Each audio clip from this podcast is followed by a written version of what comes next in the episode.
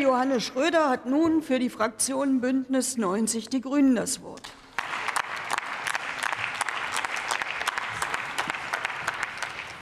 Sehr geehrte Frau Präsidentin, sehr geehrte Kolleginnen und Kollegen, liebe Bürgerinnen und Bürger. Ich komme aus der Region mit der höchsten Tierdichte in Deutschland. Und mir liegt meine Region am Herzen, mir liegen die Landwirtinnen und Landwirte am Herzen und mir liegen ganz besonders die vielen Tiere am Herzen. Und das Gesetz, wie wir es heute verabschieden, Mir, ist ein Meilenstein für den Umbau der Tierhaltung.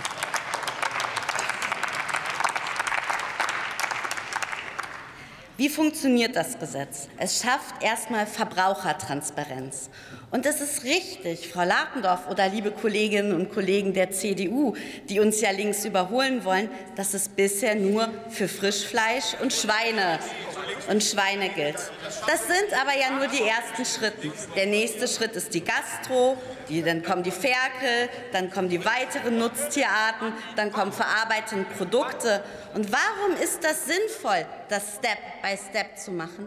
Weil wir von der Erfahrung, dass sie es 16 Jahre lang nicht geschafft haben, gelernt haben. Ich komme ja, wie gesagt, meine Region und die Landwirtinnen und Landwirte liegen mir sehr am Herzen. Und ich habe wirklich einmal nachgeguckt, gab es irgendeine Drucksachennummer in den letzten Jahren? Nein. Nein, die gab es nicht.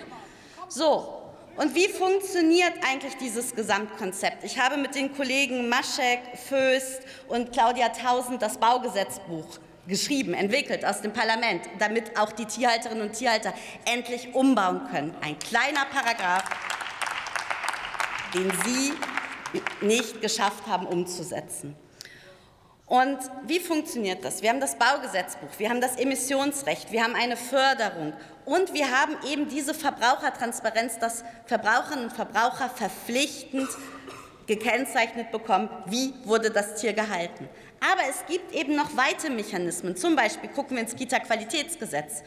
Die Gemeinschaftsverpflegung muss umgestellt werden, damit wir eben auch Abnehmer generieren. Und das kann man, findet man zum Beispiel.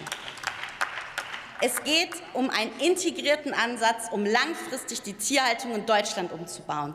Und das sichert den landwirtschaftlichen Standort in Deutschland und schadet ihm nicht. Unter Ihnen in der CDU sind die größten Abbauten der Tierhaltung gekommen. Die Schweinehalterinnen und Schweinehalter in Deutschland hatten einen massiven Druck. Wir haben uns jeden Tag gebeten, dass wir endlich dieses Gesetz vorlegen. Und sie haben uns gebeten, weil der Druck so groß war nach ihrer Regierungszeit.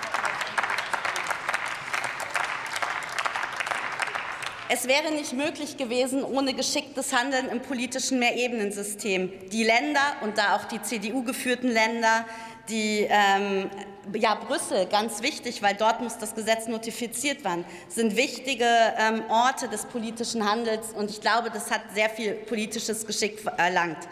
Vielen Dank. Ich freue mich, dass meine Region bald offene Stelle hat und wir die Ergebnisse sehen.